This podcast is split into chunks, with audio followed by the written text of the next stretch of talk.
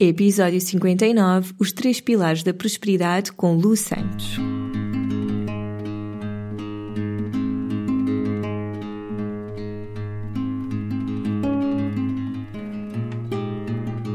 Olá, eu sou a Cláudia e este é o Oficina Podcast. Todas as semanas trago-te um convidado ou uma reflexão que te vão ajudar a viver de uma forma mais simples, feliz e consciente. No Oficina não existem verdades absolutas e aqui tudo é uma descoberta. Olá a todos e a todas, sejam muito bem-vindos e muito bem-vindas a mais um episódio do Oficina. Esta semana vamos conversar com a Lu Santos. Eu conheci a Luciana porque ela foi uma das participantes da primeira edição do Holística. Eu não conhecia o trabalho dela. E lembro-me de nós estarmos a fazer a primeira sessão do Holística, do dia em que eu a conheci, de pensar: uau, esta pessoa tem um trabalho incrível e eu vou querer entrevistá-la para a oficina.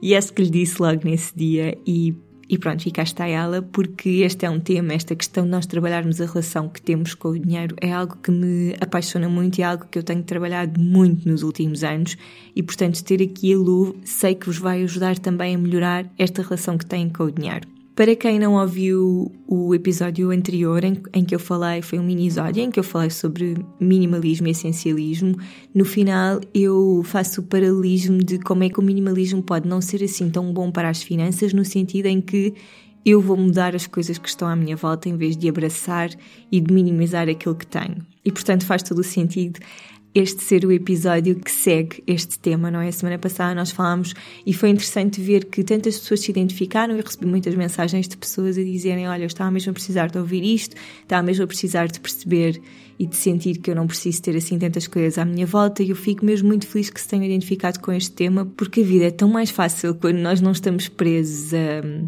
objetos e a coisas e às expectativas dos outros e a esta ânsia de precisarmos sempre de alguma coisa. Eu sei disso porque já estive desse lado, já estive sempre com aquela vontade de ter sempre mais do que tenho. E não é que eu não tenho essa vontade, eu tenho muita vontade, por exemplo, de ter uma casa própria, com um jardim lindo, com uma decoração linda, de ter uma casa que seja um espaço sagrado para mim no meio da natureza.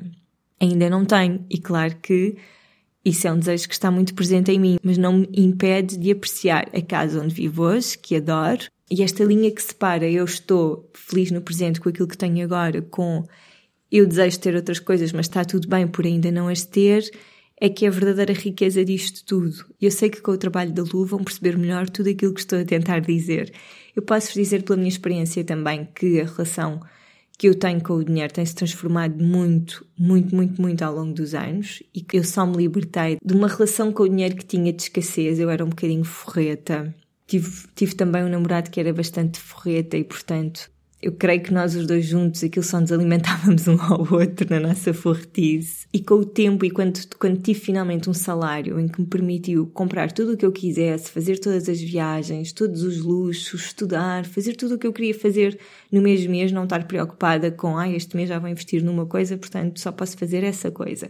Quando eu percebi que tinha muito mais dinheiro do que alguma vez tive na minha conta e que isso não me trazia necessariamente mais felicidade, trazia-me apenas mais conforto, foi aí que eu me libertei e foi aí que comecei a dar mais dinheiro, porque no fundo o dinheiro é uma energia, não é? Portanto, o dinheiro que está nas nossas contas é uma energia que vai e vem e quando nós aceitamos isso, quando aceitamos que o dinheiro que está nas nossas contas é quase como se fosse um rio e a água vai passando e às vezes passa com mais abundância e outras vezes temos menos água e é simplesmente uma energia, está tudo bem porque não estamos tão apegados a tudo e nem temos sempre esta coisa, este sentimento mesmo de escassez de não poder aproveitar a vida. Então hoje em dia a relação que eu tenho com o dinheiro é muito melhor porque eu sinto que desfruto muito mais de tudo porque gasto o meu dinheiro mesmo de uma forma super hum, intencional e agradeço muito por ter a possibilidade de pagar uma casa, de pagar as minhas contas, ter esta energia comigo para poder usufruir melhor do mundo. E portanto eu acho que nós só temos esta relação com o dinheiro resolvida quando o libertamos, quando percebemos que não é uma coisa nossa, que é só uma energia que está na nossa conta.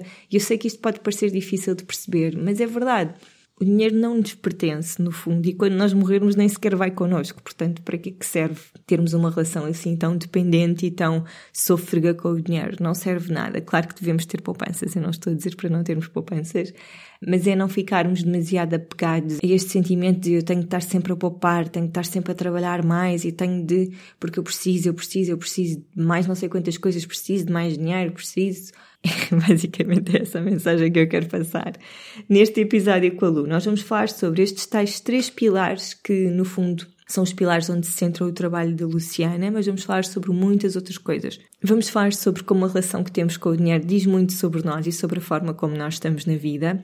Vamos falar sobre como é que hum, nós devemos ensinar as nossas crianças a lidar com o dinheiro, porque muitas destas nossas crenças vêm a partir de casa, daquilo que nós vimos em casa, e como é que nós podemos começar a trabalhar melhor as nossas crianças neste sentido para terem uma relação saudável com o dinheiro, sendo que o centro de toda esta nossa conversa, como eu estava a dizer, são os três pilares da prosperidade da Luciana: o emocional, o racional e o energético barra espiritual. Portanto, espero que gostem porque é um dois em um. É trabalhar a nossa prosperidade de uma forma mais espiritual. Entretanto, quero dizer-vos que este episódio tem um PDF muito interessante desenvolvido pela Lu, com algumas perguntas, alguns exercícios para desenvolverem e desbloquearem crenças que têm em relação ao dinheiro. Portanto, quem se identificou com este episódio, acedam ao Clube Oficina e descarreguem este PDF. No mês de outubro, o Clube da Oficina está carregadinho de conteúdo bom e conteúdo extra. E, portanto, eu vou deixar aqui o link, tal como a programação. E caso vos faça sentido, juntem-se ao clube. Já sabem, podem juntar-se ao clube quando quiserem. Podem sair do clube também quando quiserem. Não há nenhum período, não há nenhuma obrigatoriedade. Nós criámos este clube para podermos ter alguma margem financeira para nos podermos dedicar mais ao podcast, que é algo que tanto eu como o David adoramos, e também para podermos, e também para podermos fazer do nosso sótão um estúdio para gravarmos os episódios e comprar melhor equipamento. Portanto, nós queremos dar um salto qualitativo e quantitativo no podcast e o clube serve precisamente para vocês nos apoiarem monetariamente e nós damos em troca mais conteúdo, mais informação e é isso. E sem mais demoras, vamos à minha conversa com a Lu Santos.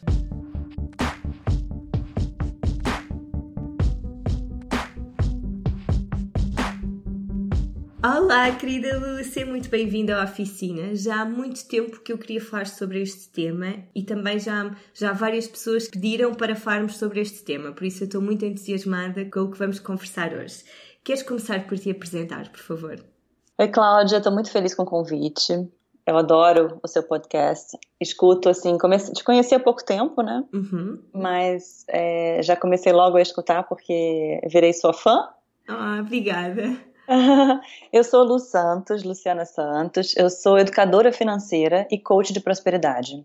Então, o meu trabalho é ajudar as pessoas a mudarem a relação com o dinheiro, olharem para o dinheiro, para a vida financeira de uma forma diferente do que aquilo que a gente é acostumado desde criança. Sim. Como é que tu começaste por seguir este caminho? Tenho a certeza que começou com o teu trabalho individual, não foi? É, na verdade, finanças foi assim. A minha carreira foi na, na área financeira. Só que eu comecei a trabalhar em banco, é, em grandes empresas, sempre trabalhando com finanças, mas olhando finanças como é, sendo só números, a parte uhum. racional. Então, planejamento financeiro, orçamento, tudo aquilo que envolve as finanças de uma empresa, sempre olhando com a parte prática e racional. Quando eu resolvi sair do mundo corporativo, foi uma mudança grande na minha vida. Depois que eu tive os meus filhos, é, a, a, o meu ritmo de trabalho era muito puxado. Sim. E não tava, não, eu não conseguia conciliar a vida familiar e a vida pessoal. E eu, parei para pensar, eu falei, mas foi para isso que eu tive filho? Foi para isso que eu fui mãe? Para chegar em casa com os meus filhos dormindo e sair de manhã com eles dormindo? E aí eu resolvi pedi demissão e morava em Portugal na altura, trabalhava numa empresa portuguesa, pedi demissão. E ok, o que, que eu faço agora? Isso foi há quanto tempo? Isso foi há uns 10 anos quase. Okay. É, 9 anos. Meu filho tem 9. E então, depois, tem... o que, que aconteceu? Só que eu sempre trabalhei, então eu não consegui me imaginar não trabalhando. Ser aquela mãe só estando em casa, é assim, o meu perfil, eu não, eu não me achava capaz de estar nesse papel. E hoje até eu entendo, né, porque a gente vai amadurecendo, hoje até eu entendo que tem outras questões que estão envolvidas nesse processo, né, quando a gente olha para a nossa jornada e para a nossa história, a gente entende por que, que a gente acredita que a gente não é capaz Sim. de fazer determinada coisa. É uma história que a gente conta pra gente. Sim. E eu contava essa história naquela época para mim que eu não era capaz de estar só em casa e resolvi abrir um negócio. Então resolvi empreender aqui em Portugal há 10 anos atrás com um negócio online, uma empresa de enxoval de bebês né, dois bebês em casa. Não mulher ideia, faz... por acaso, que engraçado. É. E, e só que naquela altura, você né, sabe, né, aqui em Portugal, há 10 anos atrás, o, o, o mundo de venda online era praticamente não existia, as pessoas não compravam online. Então eu trazia as coisas do Brasil para vender cá e eu vendia de volta para o Brasil, porque eram as pessoas do Brasil que compravam. É muito bom.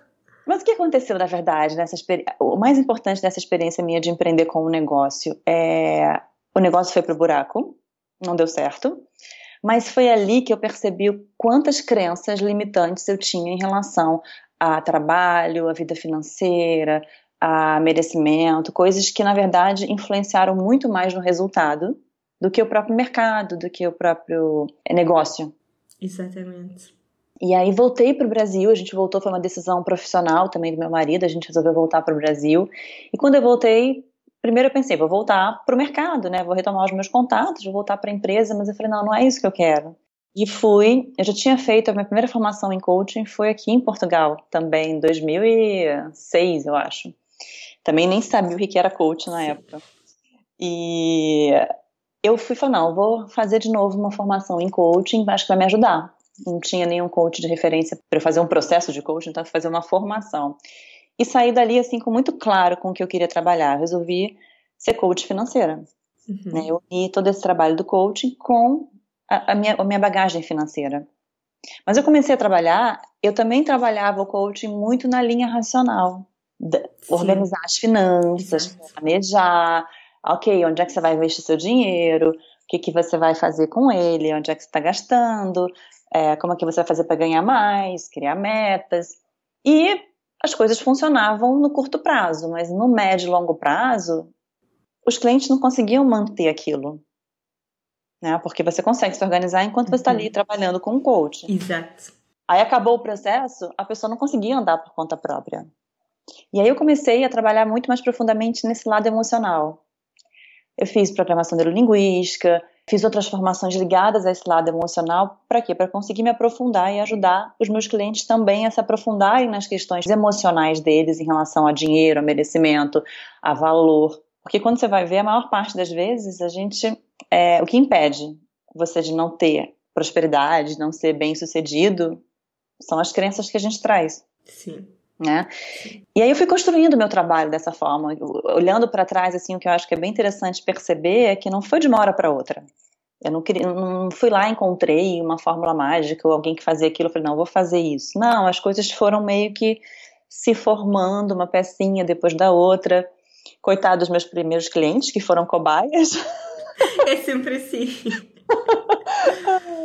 Mas eu acho que é, foram fundamentais também para esse processo acontecer dessa forma e para eu conseguir também enxergar o meu processo. Que eu percebi, por exemplo, que eu tinha uma criança muito, muito forte de que era impossível ser mãe, ser boa profissional. Então, por isso que como é que eu ia ter um negócio bem sucedido se eu queria, na verdade, ser mãe?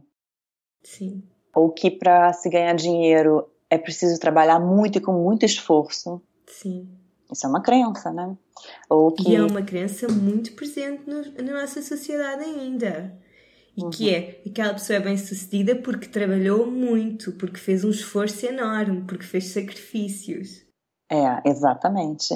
E não significa também que, ah, ok, a gente vai botar as pernas pro ar e o dinheiro vai cair no nosso colo. Não é uhum. isso entendeu? Uhum. Mas quando a gente acredita que a gente precisa trabalhar muito e tem que ter muito esforço, tem que ter sangue, né? Quase que sangue para conseguir ser bem sucedido, o que que acontece? Ou a gente, né, dá o sangue, ou você não vai conseguir ter o dinheiro fluindo na sua vida. Sim. É, então, as coisas foram meio que se encaixando e eu consegui trazendo cada vez mais ferramenta para fazer esse trabalho. E hoje eu falo, né, o meu trabalho ele tem a base dos três pilares para a prosperidade, que é o emocional, que são todas as crenças, tudo aquilo que você acredita sobre dinheiro, sobre valor, sobre merecimento, sobre trabalho, que também está muito envolvido com dinheiro. É, o racional, que é a parte prática. Não adianta também a gente ficar só ali olhando para as crenças, investigando, se a gente não vai lá e põe a mão na massa. Sim. Então a parte racional é super importante, as pessoas esquecem disso. Principalmente, eu tenho muito cliente, já tive muito aluno que trabalha nesse lado também do autoconhecimento, do, do, desenvolvimento pessoal, do autoconhecimento, ou da parte é, mais espiritual, e fica muito no emocional. Sim. Mas às vezes tem determinados clientes que eu falo, olha, esquece o emocional, vai lá e faz isso. Experimenta fazer alguma coisa agora. Começa a se colocar em movimento, porque às vezes se colocar em movimento também é uma maneira de ressignificar uma crença. Então, por exemplo, se você acredita que você precisa de muito esforço, ou se você, você acredita que você não é boa vendedora, muito, muitas pessoas têm essa crença também. Ah, eu não sei vender, eu não sei me vender, mas eu trabalho com isso, eu tenho que, eu tenho que me vender, eu tenho que cobrar, eu tenho que. Ok, o que, que você pode oferecer agora? Vai lá e oferece. Sim. E aí, e aí surgem clientes, ou surgem vendas, a pessoa vê, caramba, realmente, né? Eu não era tão má vendedora como eu imaginava. Sim. É preciso perder o medo, não é? E fazer as coisas, principalmente para vendas, eu revejo muito naquilo que disseste, porque eu também tenho um pavor e tenho muito essa crença de eu não tenho jeito nenhum. Mas a verdade é que sempre que precisei de fazer, tive a prova de que consegui. Uhum. E às vezes você pode ir por um caminho ou por outro. Você podia trabalhar essa sua crença pelo lado emocional, né? Tem várias ferramentas. Hoje eu estou apaixonada pelo Theta Healing, que é uma ferramenta que eu uso. Tem o EFT, tem a própria PNL, o coaching. Uhum. Ou você pode ir lá e agir, se colocar em movimento, se colocar em, né, em ação, fazer aquilo, ver o resultado, e aí aquelas crianças vão ficar embaralhadas, né? Como assim? Sim. Sim. Então, esse, assim, o lado, o primeiro pilar é o emocional, o segundo racional, e o terceiro que eu amo de paixão, que é o energético e o espiritual. Sim! e esse, assim, teve sempre presente na minha vida. Eu nunca, nunca imaginei que isso algum dia ia fazer parte do meu trabalho, falando de finanças.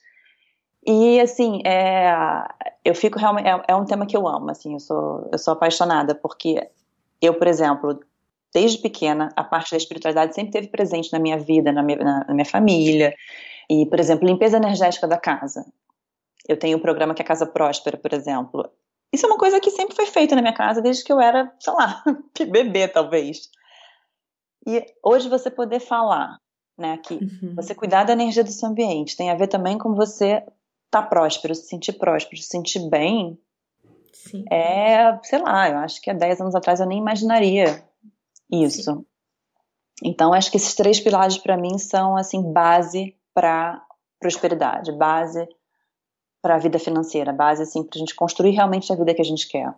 E tens sentido, bem, nós temos aqui tanta, tanto material bom para pegar, mas queria só fazer esta pergunta. Tens sentido que dentro da tua caminhada, todas as, uh, todo este conhecimento do Theta Healing, to, todas as coisas que tens ido buscar, começa sempre pela, pelo teu desenvolvimento pessoal e depois tu aprendes alguma técnica nova, aquilo faz-te sentido e aplicas depois no teu trabalho. Começa sempre pela tua vontade de explorar a profundeza do teu ser, digamos assim. Eu nunca tinha pensado nisso, como você está falando, mas eu acho que sim. Eu acho que naturalmente sim, porque eu não vou buscar algo que eu não acho que vá também me servir de alguma maneira. Uhum. Então, é, por exemplo, Teta Healing, eu nunca pensei em usar, não, não fui, faz, não, não, fui estudar o Teta Healing para virar uma terapeuta de Teta Healing. Sim. Eu fui porque teve um chamado com Teta Healing e eu fui. e depois que eu cheguei, falei, ah, uau, isso é muito maravilhoso, eu tenho que incluir isso no meu trabalho também. Sim. Então eu acho que eu não, nunca fiz isso pensado, mas você falando, eu acho que é bem o caminho. Nenhuma formação, nenhum estudo que eu tenha feito foi, ok, deixa eu só estudar isso daqui para criar conteúdo, para uhum. criar um curso, para ajudar as pessoas. Não, ok, deixa eu estudar isso daqui para ver como é que como é que é, como pode me ajudar e como pode ajudar as pessoas também. Sim, então, acho que é bem nessa linha. Eu fiz essa pergunta porque eu, eu sinto que nós, apesar de fazermos coisas diferentes, estamos muito alinhadas. No sentido em que trabalhamos também a parte emocional e espiritual e depois temos a parte muito prática, não é? No meu caso é a saúde, na tua é mais o dinheiro. E, e, o que eu sinto é todas as ferramentas que eu tenho ido buscar têm tido como princípio base o meu desenvolvimento, a minha descoberta. E quando eu sinto que aprendi e que agora consigo passar a mensagem, já testei, então encontro uma forma de, de associar isso ao meu trabalho. Eu acho é. que isto é uma forma muito pura de passar as mensagens, não é?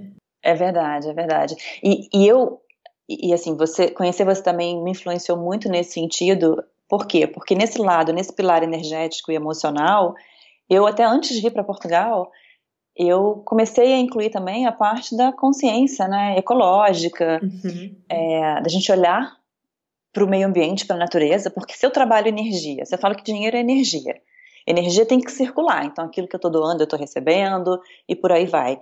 E eu falo muito isso. Ok, o que você está entregando de volta para a natureza? Como é que você quer receber, né? Se você está entregando lixo de qualquer jeito, se você tá, é, se você não está se preocupando em cuidar daquilo que você tem, do lugar que você vive, da comunidade, da cidade, do país e por aí vai. Então acho que essa consciência ela também se encaixou muito bem nesse pilar é, emocional e energético que tem tem a ver também com a prosperidade. Sim. E quando eu cheguei em Portugal, que eu me conectei, você também sabe, sei lá como, eu também senti isso. Falei, olha, a Cláudia fala, realmente tem, tem, e eu também consegui, e, e, consigo aprender muito também com aquilo que você fala, e agregar também nesse lado do trabalho Sim. que eu também tento passar para as pessoas. Ai, fico tão feliz. Nós, bem, nós já, já falaste aqui em conceitos que são super importantes e que eu gostava que nós desenvolvêssemos aqui ao longo da nossa conversa, mas podemos começar assim pelo mais importante, diria eu, e que é a prosperidade. O que é que isto quer dizer? Eu sempre pergunto, né, quando eu coloco nas redes sociais, né, eu coloco sempre o que é prosperidade para você? Porque eu não acredito que tenha um conceito único. Uhum.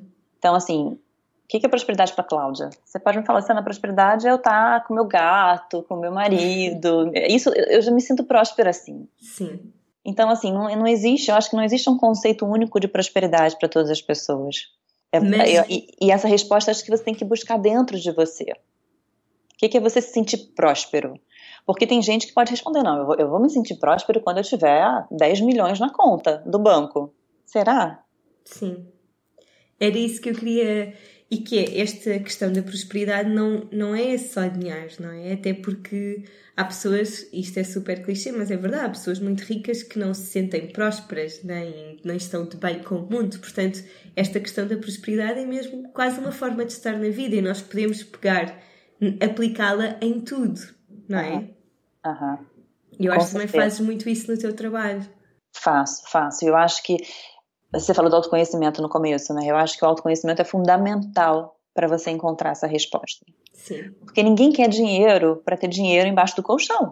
Ninguém quer ter dinheiro para ter o dinheiro parado lá no banco. Gente, a gente chega aqui, né? Eu até li uma frase outro dia que é exatamente isso.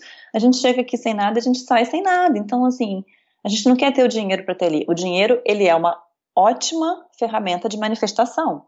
Sim. É maravilhoso você ter o dinheiro. Também não é pra gente ir para aquele lado de, ok, então agora eu vou viver de luz. Não, não é isso.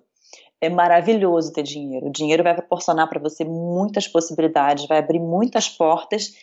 E eu falo muito para quem trabalha nesse meio de desenvolvimento pessoal, de, você também vai poder ajudar muito mais pessoas Sim. se você tiver mais dinheiro. Então pensa por esse lado.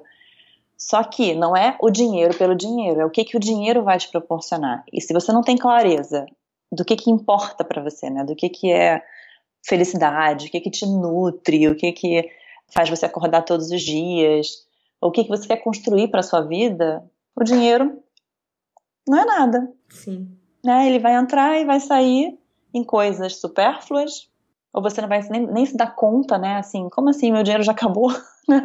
E você não aproveitou nada. Por quê? Porque falta clareza daquilo que é importante. E também, eu acho que acho que até, não sei se em Portugal, não, não quer dizer que é uma coisa só de Portugal, mas pelo menos é a realidade que eu conheço, ainda há muitas crenças muito negativas em relação ao dinheiro e há às vezes até algum, alguma vergonha de se falar de dinheiro e das pessoas dizerem quanto é que recebem, quanto é que pagam de renda e, e há muito aquela coisa de uma pessoa rica certamente que é uma pessoa arrogante porque tem tudo como garantido e, e, e, aquela questão também de tu para teres dinheiro ou ganhaste a lotaria ou então trabalhaste muito ou ganhaste de uma forma ilegal. Portanto, existem todas estas crenças que estão super enraizadas em nós, que vêm desde avós, tetravós, que passam para os nossos pais, passam para nós, passam para os nossos filhos e assim sucessivamente.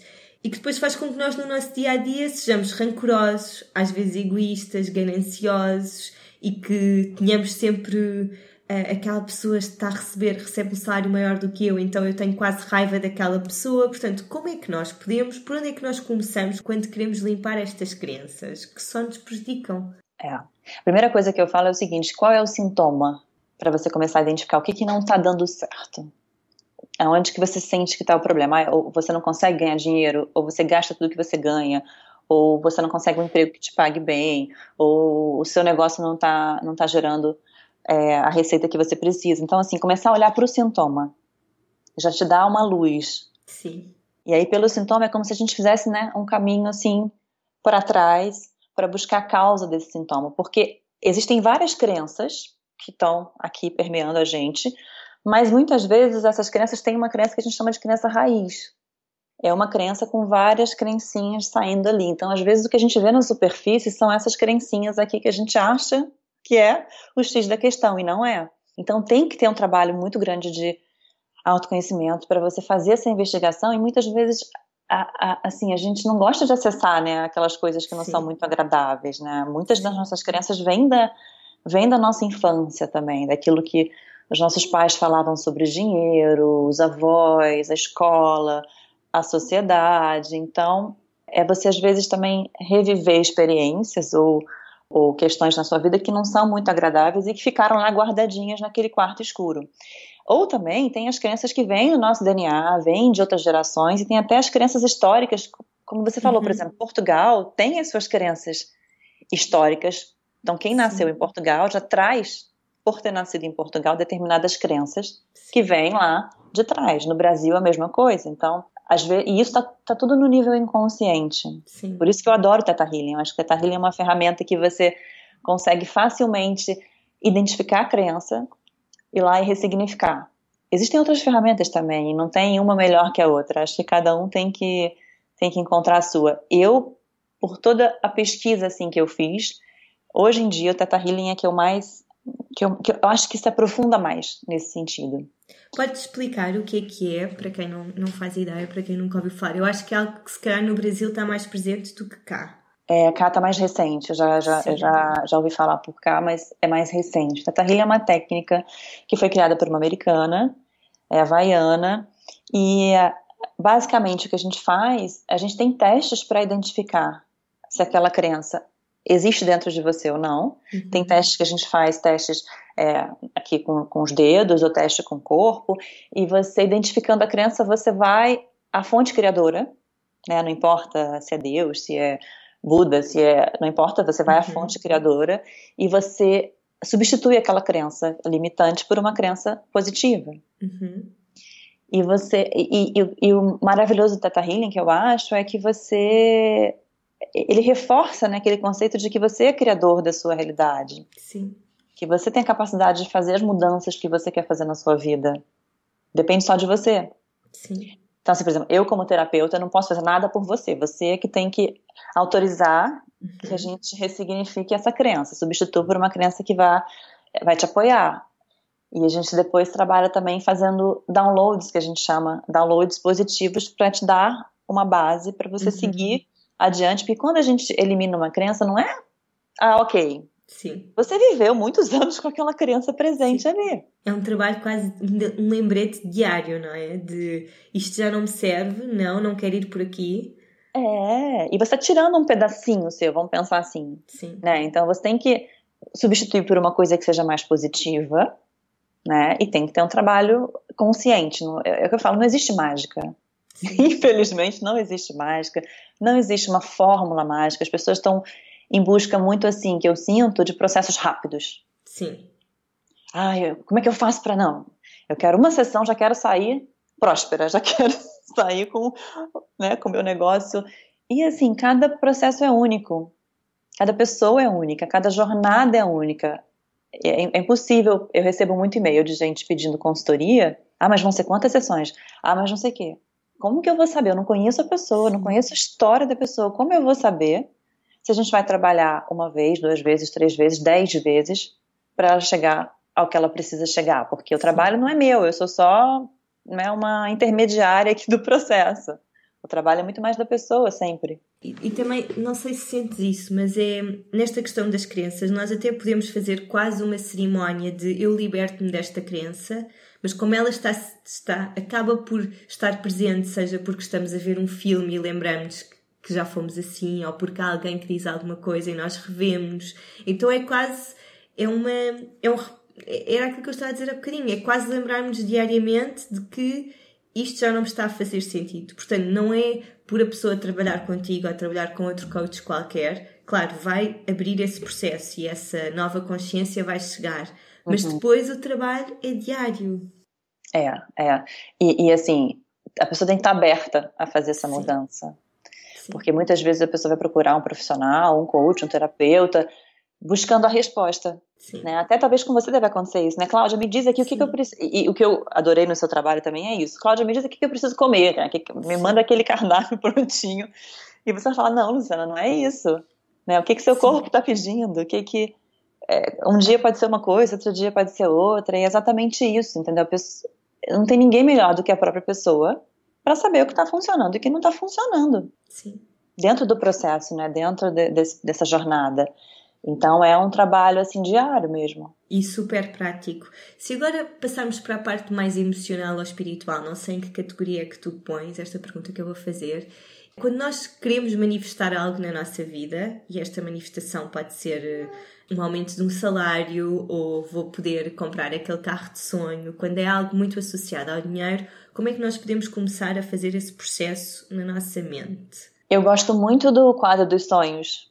Ok é, você preparar um quadro com figuras, né? Uhum. Eu sou uhum. muito visual, então figuras para mim são, são, sempre importantes. E eu acho que é importante a pessoa também visualizar aquilo que ela quer.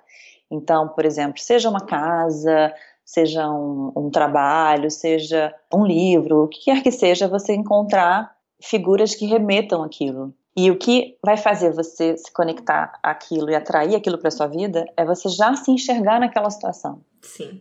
Porque não é o pensamento, é o sentimento. Sim. Pensar a gente está no racional. Exatamente. Pensar você está muito racional, mas no, quando você entra pro emocional, você já se vê naquela situação. Até o cheiro do carro novo, uhum. é, o toque do, do, do, do, da cadeira, do tecido, é, a cor, é, você, você entrar nesse nível de detalhe e você sentir, né, você ter as sensações, as emoções, é, é assim, é o que eu recomendo para você entrar nesse processo e conseguir atrair aquilo que você quer para a sua vida. Mas depois tens esse. É, é, aqui que eu me revejo muito neste ponto e que é eu acredito perfeitamente nisso e eu pratico todos os dias com os meus objetivos, com aquilo que eu quero ter, mas depois o facto de eu estar tão focada nisso ajuda-me a agir. Portanto, aquilo que tu estavas a dizer há pouco, tens clientes que ficam só no emocional, na visualização, na manifestação e depois não partem para a ação não dá, não é? Porque não. o carro não vai cair assim do céu. Portanto, aqui depois como é que tu fazes esse acompanhamento? Eu acho assim, o carro não vai cair do céu, como você falou. Ou ele pode estar caído do céu, mas assim, você tem que estar em movimento. Sim. Não é você, é, por exemplo, você visualizar o carro, sentir todas as emoções lá dentro do carro e você depois ficar pensando naquele carro o tempo todo. Não, você faz isso, você confia e entrega. E você se mantém em movimento, entendeu? Não é, porque, não é que você uhum. vai se manter em movimento pensando no carro. Ah, deixa agora fazer isso, sei lá, vou dar um exemplo bobo. Ah, então eu tenho que passar todos os dias na concessionária para é, né, garantir que o carro vai estar tá ali, não sei o quê. Não, não é isso. Isso você não está confiando no processo. Se imaginou, visualizou o carro, reforçou isso diariamente, quando, quando você quiser, confiar e se manter em movimento. O movimento não tem que estar tá atrelado àquilo que você colocou lá no seu quadro, aquilo que você está visualizando. Sim. E, assim, depende muito do processo. Eu, eu tenho, assim, clientes que estão em fases completamente diferentes. Então, às vezes, determinado cliente eu preciso trabalhar muito mais a parte emocional, uhum. outros muito mais a parte prática mesmo, porque a gente nunca aprendeu a cuidar das nossas finanças, né? Sim. É, nunca ninguém ensinou, ok. Você vai receber o primeiro salário do seu primeiro emprego, você faz o quê? Sim.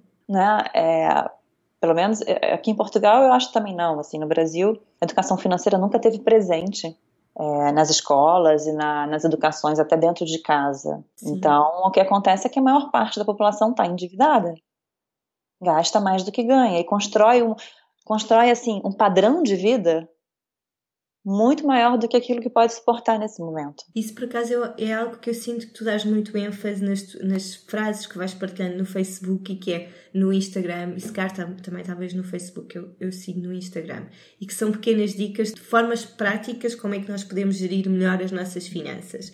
Para quem é assim um super desastrado e que não está nada conectado, né, é algo que nem sequer é uma preocupação para a sua vida, é controlar minimamente o que gasta, poupar por onde é que, é que essas pessoas podem começar em termos práticos? Em termos práticos. Antes de entrar no prático, primeiro eu vou falar que a pessoa tem que eliminar essa crença de que não, não consegue cuidar da vida financeira. Sim. Porque muitas pessoas têm aversão quando fala números e finanças. Então, primeiro tem que trabalhar essa crença também.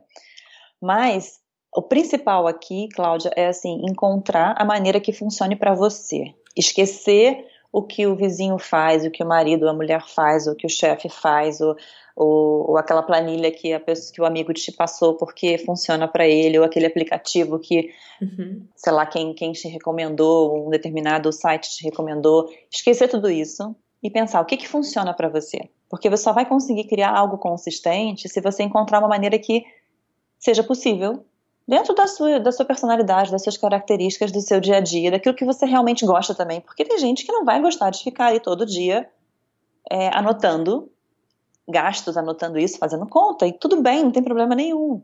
Mas encontrar uma maneira que funcione para você. E aí pode ser uma planilha, pode ser um aplicativo, pode ser simplesmente um caderno, desde que você encontre essa maneira.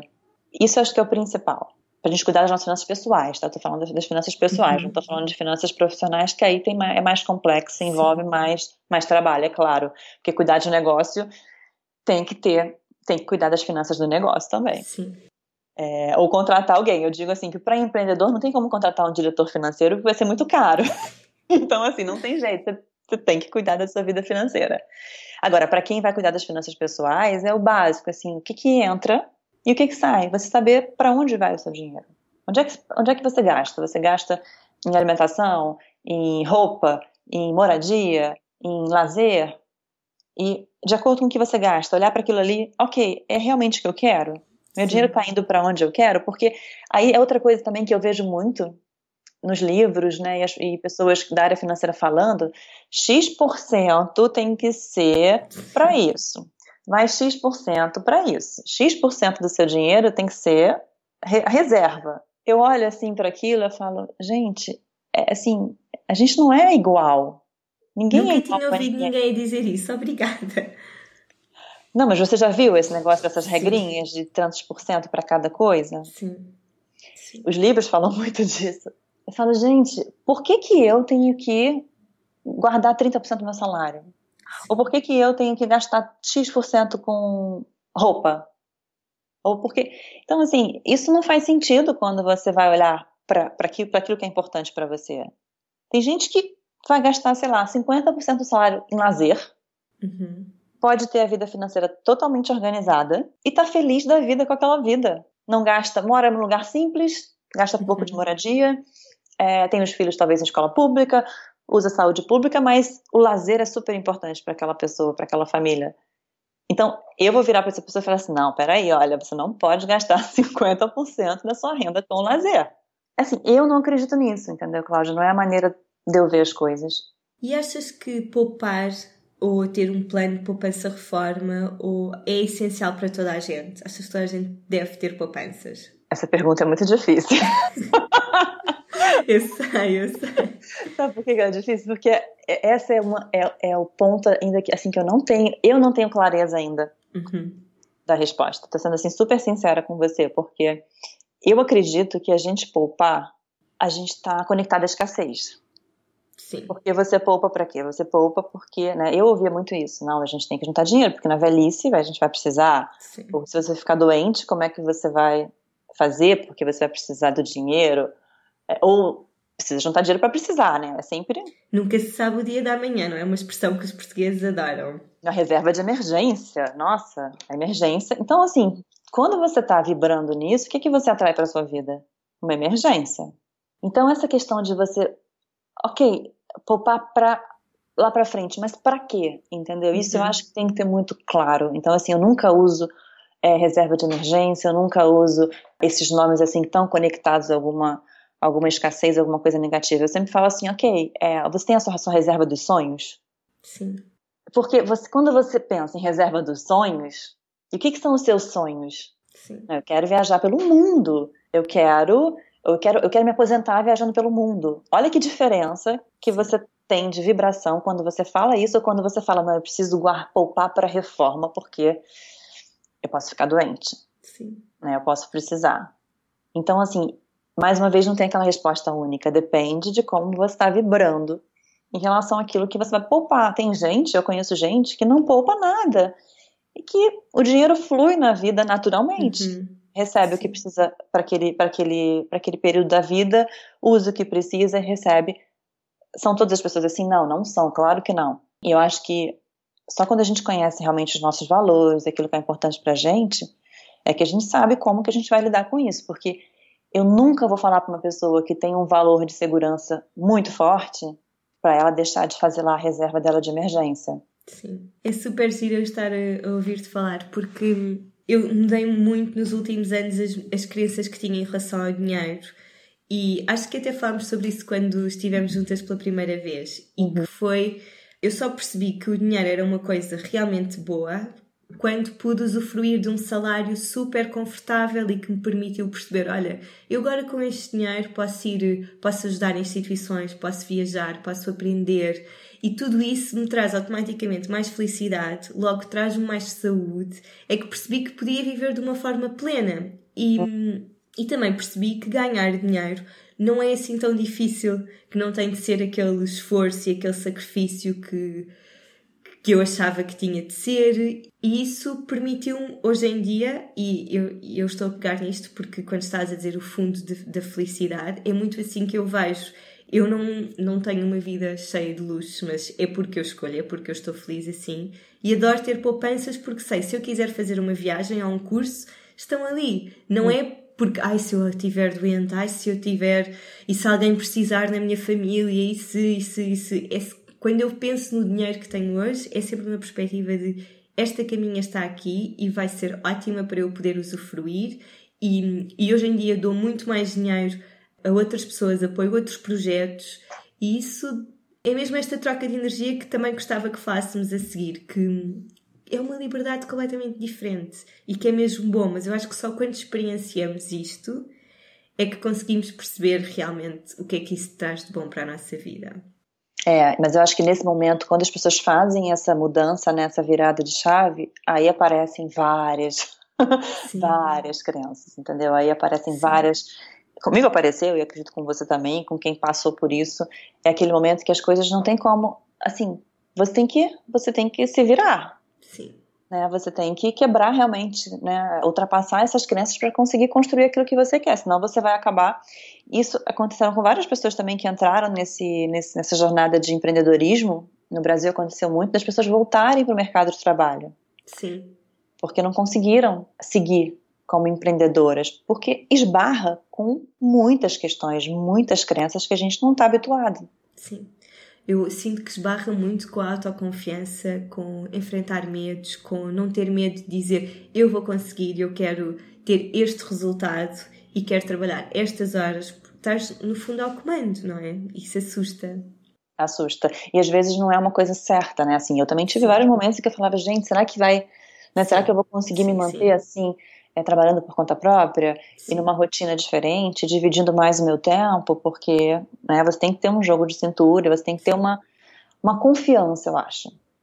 Porque se você não tem confiança e você começa a vibrar no medo, ai, será que vai dar, será que não vai dar, e, e com medo de faltar, e aí realmente a coisa desanda.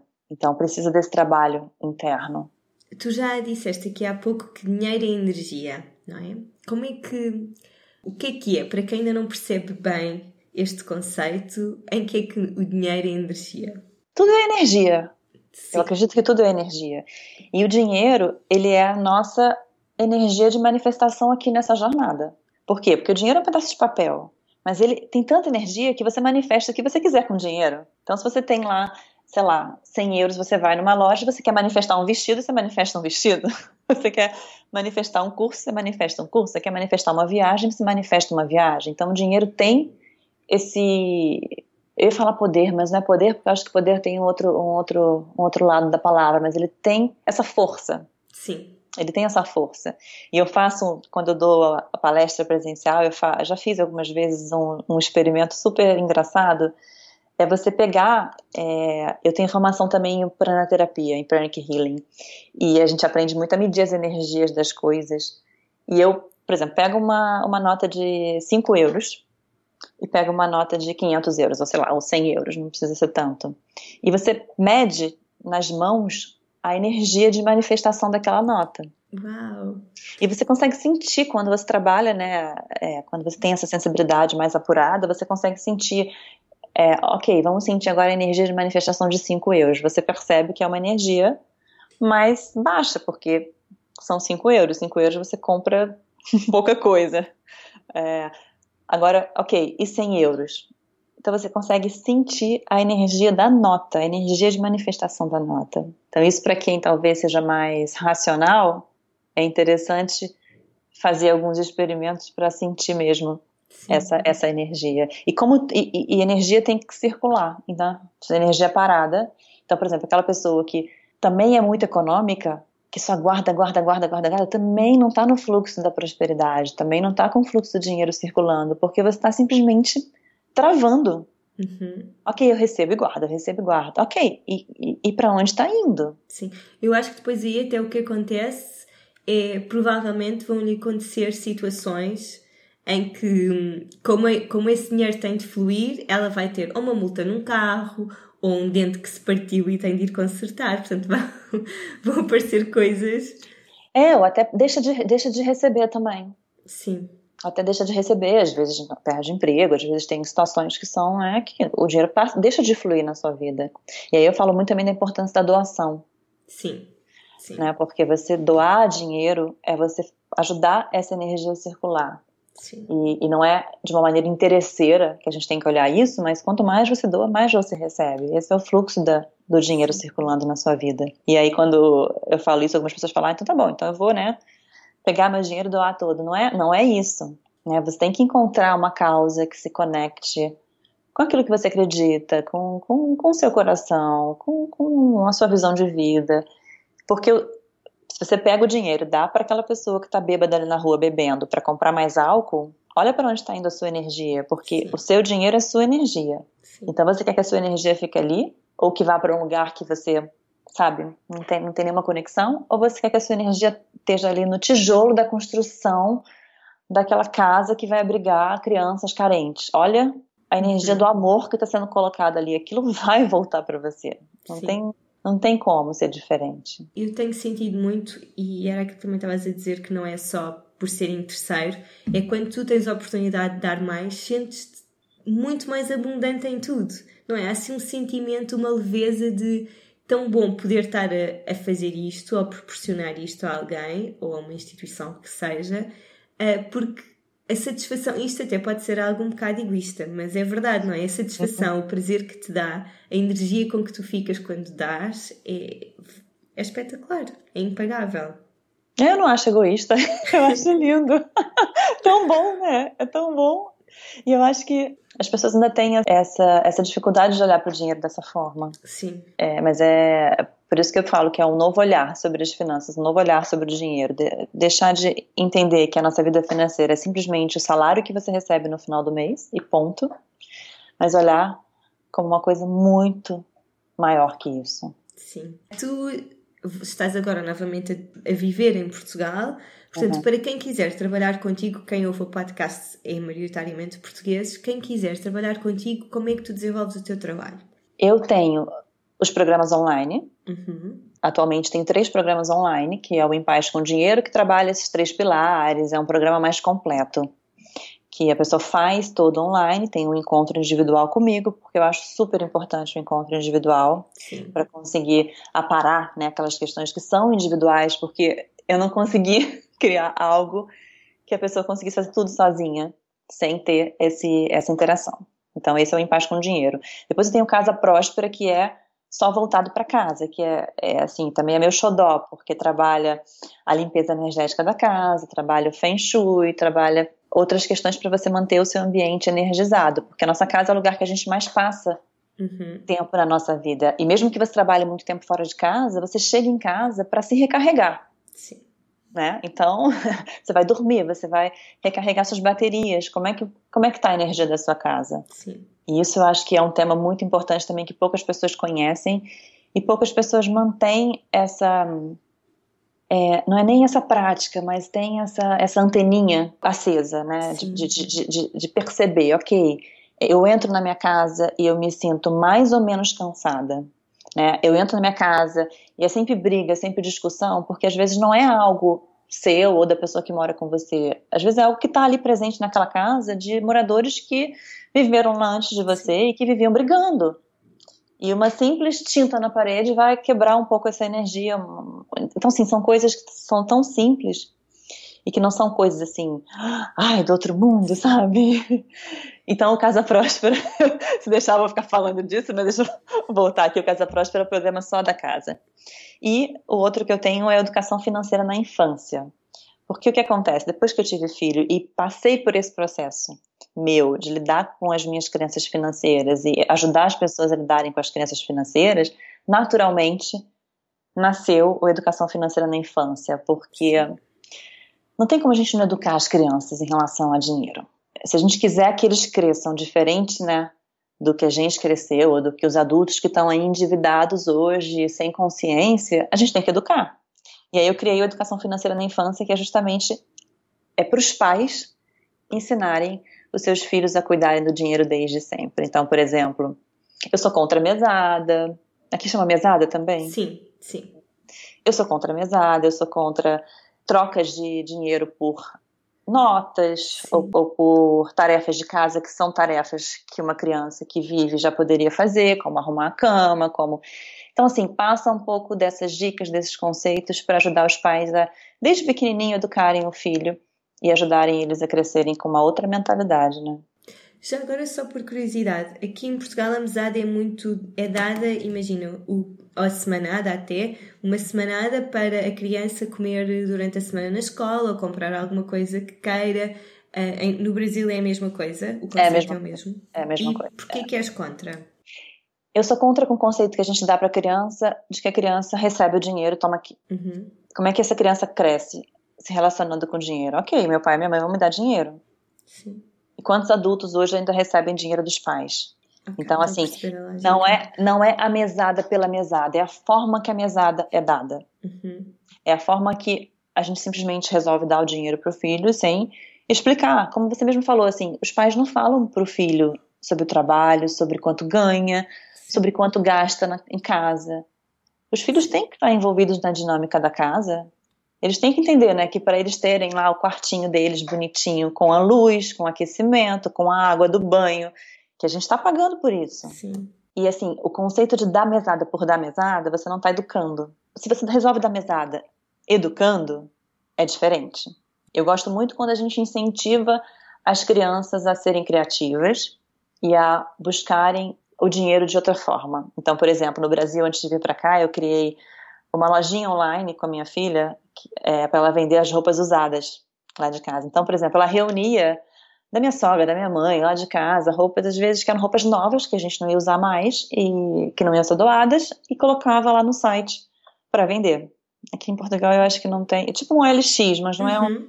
era, era só específico mesmo para esse tipo de, de, de venda. Então eu fiz com ela a lojinha, ela tirava foto, ela publicava, ela arrumava o um embrulho para mandar pelo correio e o dinheiro que ela vendesse ficava para ela.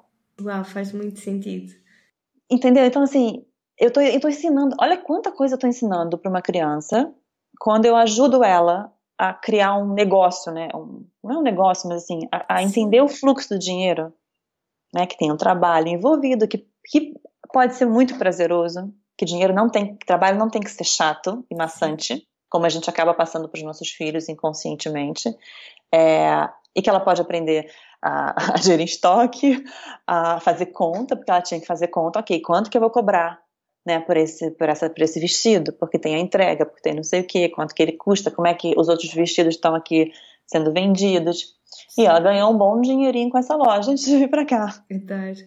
Já agora, o que é que. O, não sei se no Brasil é assim, mas em Portugal os pais têm muito esta tendência de, imagina, vão sair para trabalhar e vão pôr a criança na escola, a criança fica em casa com alguém e dizem o pai ou a mãe vai trabalhar para ganhar dinheiro, para te comprar roupa, ou para ganhar dinheiro, para comprar comidinha.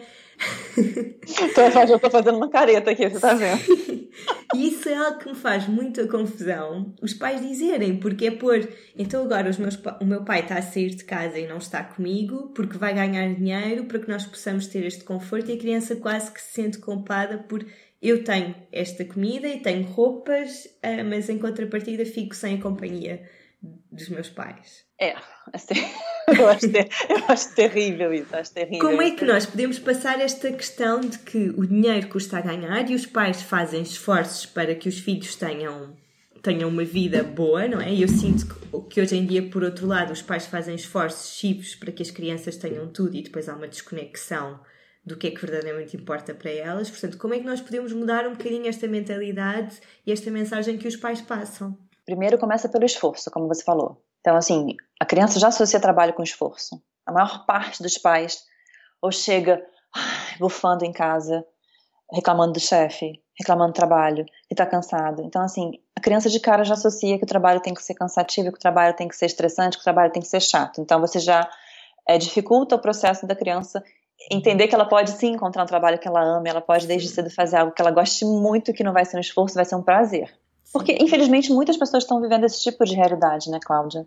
Então, Sim. não é nem que, não é nem que, ela, que, a mãe, que a mãe ou que o pai passem isso, passem isso para os filhos por, sei lá, não é maldade, mas é porque é a vida deles atualmente, claro. infelizmente. Vivem um trabalho que não, fazem algo que não amam, vivem uma rotina insana e chegam a casa cansados, estressados e reclamando. Então, isso é o principal, é ter atenção, mesmo que é, você esteja nessa, né, passando por isso agora, é ter cuidado, né? Como a gente passa para os nossos filhos a nossa relação com o trabalho. Então, falar coisas positivas do trabalho, falar o quanto você gosta, do que, que você gosta de fazer, explicar o que, que você faz, mostrar as coisas legais que você faz. Então, acho que começa por aí. E quando você fala de dinheiro, explicar: olha, a gente vive aqui e a gente tem uma estrutura para uhum. para pagar. Né? A gente escolheu viver nessa casa, a gente escolheu morar nessa cidade, a gente escolheu ter esse carro, a gente escolheu, né? Porque são escolhas. Sim.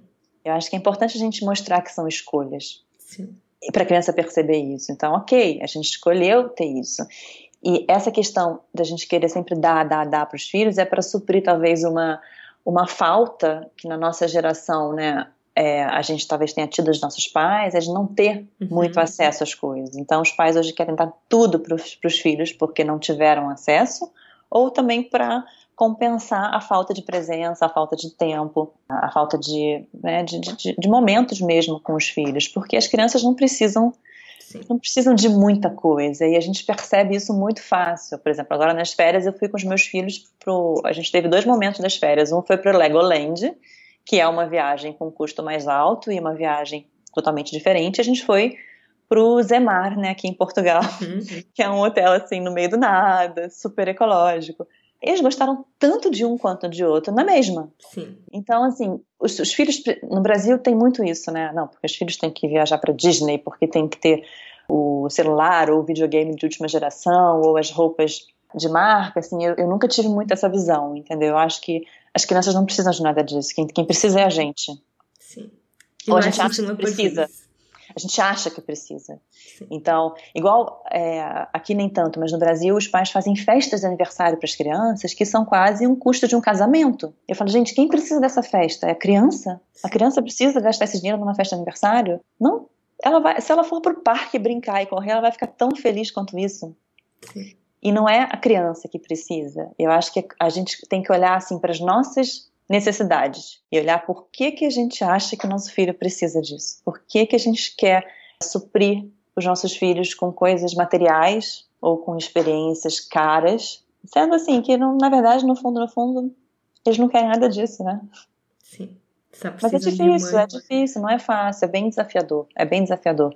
Por isso que esse tema de educação financeira não é só financeira, né? Ele tem uma educação emocional por trás para lidar com isso também, porque não é só, mais uma vez, né? Não é, não é dinheiro, não é só dinheiro. Sim. Mas é ótimo que tu desenvolvas o teu trabalho em áreas. A narrativa é a mesma, não é? Mas o foco é muito diferente e isso é espetacular. É espetacular. Especialmente a parte das crianças, acho que é mesmo super, super importante. Você falou, eu acabei falando tanto de cada um, mas então. São três cursos online, né? É o Em Paz com Dinheiro, Casa Próspera e Educação Financeira na Infância. Esses são cursos online. E a consultoria que eu faço individual. Aí é um trabalho com cada pessoa, de acordo com as necessidades, ou, ou Teta Healing também à parte. Então, assim, vai muito é, com aquilo que eu sinto que a pessoa precisa e com as demandas que ela também uhum. me traz. E basicamente tudo é online hoje. Hoje em dia 100% do meu trabalho aqui está online, até porque no Brasil ainda tinha muitos, muitos workshops, muitas uhum. palestras presenciais, mas aqui em Portugal eu ainda, eu gosto muito, Eu acho que o presencial, eu sinto falta de estar, de estar com as pessoas e, e, e trocar. E eu acho que é uma troca de energia também quando a gente sai do computador. Sim. Então ainda é uma construção que eu pretendo fazer por, pelo lado de cá. Espero que sim, espero que sim. Até porque uh, cá em Portugal, ok, o online já está a ficar bastante desenvolvido, mas acho que os portugueses para já gostam muito de começar, conhecer a pessoa, estar com ela ao vivo e depois então se, se me identifiquei, então passo para o online. Uhum, uhum. É? é? É, eu acho que sim, eu acho que sim. No Brasil não, o online acaba. Por também ser um país tão grande, o online sim. facilitou muito as pessoas terem acesso. Sim, sim. Então, sim. Eu, eu acabo tendo aluno, tendo clientes de vários lugares por causa disso. Antes de nos irmos embora, tenho assim as perguntas de rajada para te fazer e a primeira é se tens algum ritual diário. O meu principal ritual diário é pela manhã quando eu acordo. É onde eu faço a minha oração, minha conexão, minha meditação e aquilo é super importante para o meu dia. E começas antes dos teus filhos acordarem? Começo, começo antes. Então eu tenho no meu quarto um, um oratório logo do lado da minha cama e saio da cama já sento ali e faço as minhas conexões, acendo meu incenso, meu palo santo que eu tiver ali naquele momento. Fico uns, depende do dia, né? Depende da hora. Então assim, eu não estou muito regrada nessa questão do horário. Então às vezes pode ser mais tempo ou menos tempo, mas fico ali os meus minutos e eu gosto sempre no final abrir uma mensagem. Se eu tenho alguma questão que está mexendo comigo naquele momento, eu, eu intenciono uhum. para pedir lá uma, uma inspiração. Ou então simplesmente abro uma mensagem. Então é isso eu faço todos os dias e faz diferença na minha vida. Sim, completo. Ainda por cima começar logo assim o dia, estás logo conectada contigo. É, tem que ser assim, porque depois o dia começa a acontecer. Eu acho que se eu não se eu não faço essa parada logo pela manhã, depois eu não consigo. Sim. Há algo que estejas a trabalhar em ti neste momento? Ah, sempre tem, né? Muitas coisas. Nossa, se a gente não tiver mais nada para trabalhar, a gente não tem, não tem nem por que estar tá aqui. Podemos arrumar as botas e ir embora, não é? Eu acho. Mas, assim, para mim, o grande desafio agora é a questão da minha rotina. Eu entender, assim, por que, que tá tão difícil eu criar essa rotina que seja ah, fluida e que funcione, porque com a mudança de país, com o fuso horário, isso bagunçou um pouco. Sim, minha, a minha rotina. Então, assim, eu tenho, eu não sei se eu tenho um pouco de aversão à rotina, eu acho que não, mas, mas às vezes eu acho, ok, o que, que eu tô, aonde tá pegando aqui, que eu não consigo criar essa rotina? Será que realmente eu preciso, preciso ter uma rotina mais rígida ou não? Então, assim, eu estou naquela fase de descobrir, assim, o que está por trás dessa minha dificuldade de criar essa rotina. Eu falo rotina, assim, rotina de trabalho, de, de, de separar, assim, tempo Sim. família, tempo trabalho, tempo casa, porque quando a gente trabalha fora é muito fácil. Uhum. Você bate a porta e volta depois. Então, eu até trazia trabalho para casa, mas não era sempre. Então, Agora, quando você não trabalha fora, assim, no sentido de você não, não se reportar a ninguém e, e não estar tá fora de casa, eu sempre vi isso só com um lado positivo.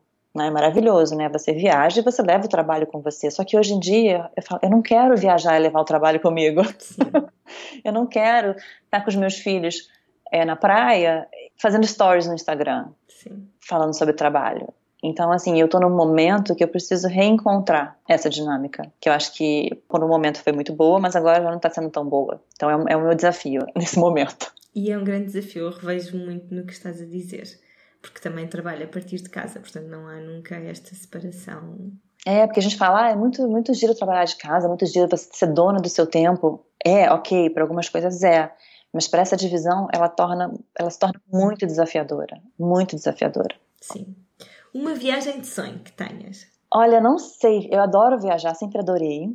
Eu viajei muito antes de ter filho, depois de ter filho já viajei menos, mas eu até falei com você, né? Minha viagem agora eu acho que vai ser um cachorro dentro de casa.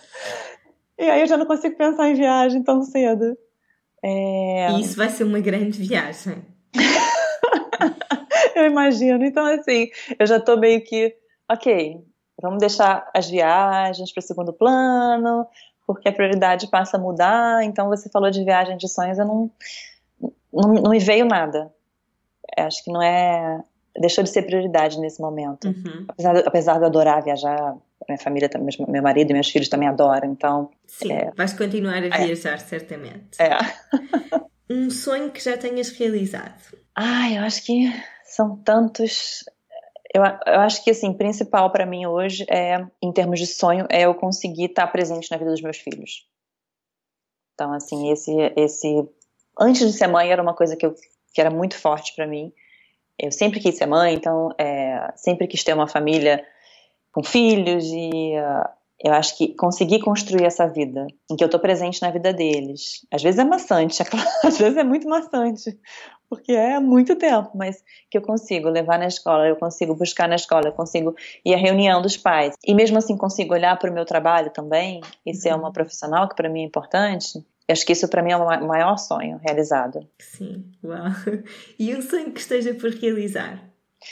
Um livro, um livro. Okay. Esse é, é, esse é um sonho que está já encaminhado, assim. Então eu tô, eu tô feliz. É uma coisa que, que eu já tenho, já, assim, já tenho tido vontade há muito tempo. Mas acho que me faltou. Não vou falar tempo, porque acho que né, nunca, tempo nunca é. Tempo e dinheiro nunca são problemas. Os problemas são outros.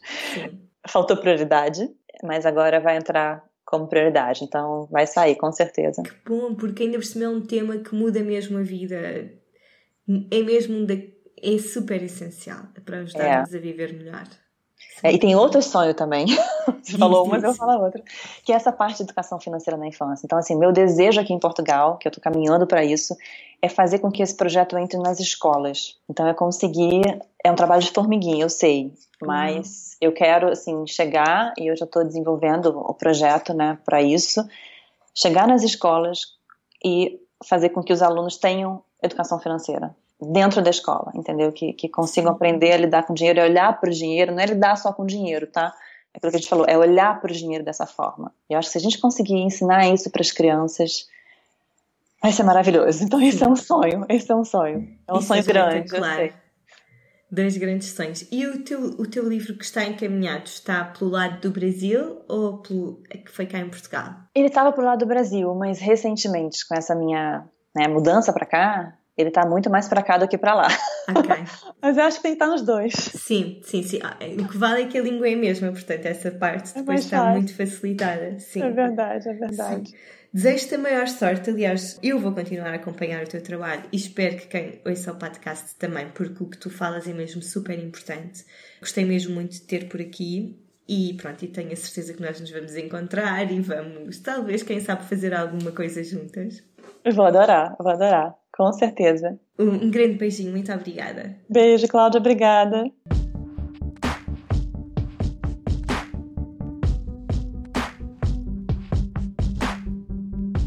Espero que tenham gostado. Se vos fez sentido este episódio e este tema, têm mesmo de seguir o trabalho da Lu, quem sabe até trabalhar com ela diretamente, porque, a sério, termos este sentimento de abundância perante a vida muda absolutamente tudo, porque de repente tudo o que nós fazemos não é só para nós, é para o mundo e tudo o que temos não é só nosso, é para partilhar com os outros e isso é maravilhoso porque é isso que também nos permite desfrutar da vida de uma forma plena. E eu fico-me por aqui hoje, até para a semana, um dia cheio de sal interior.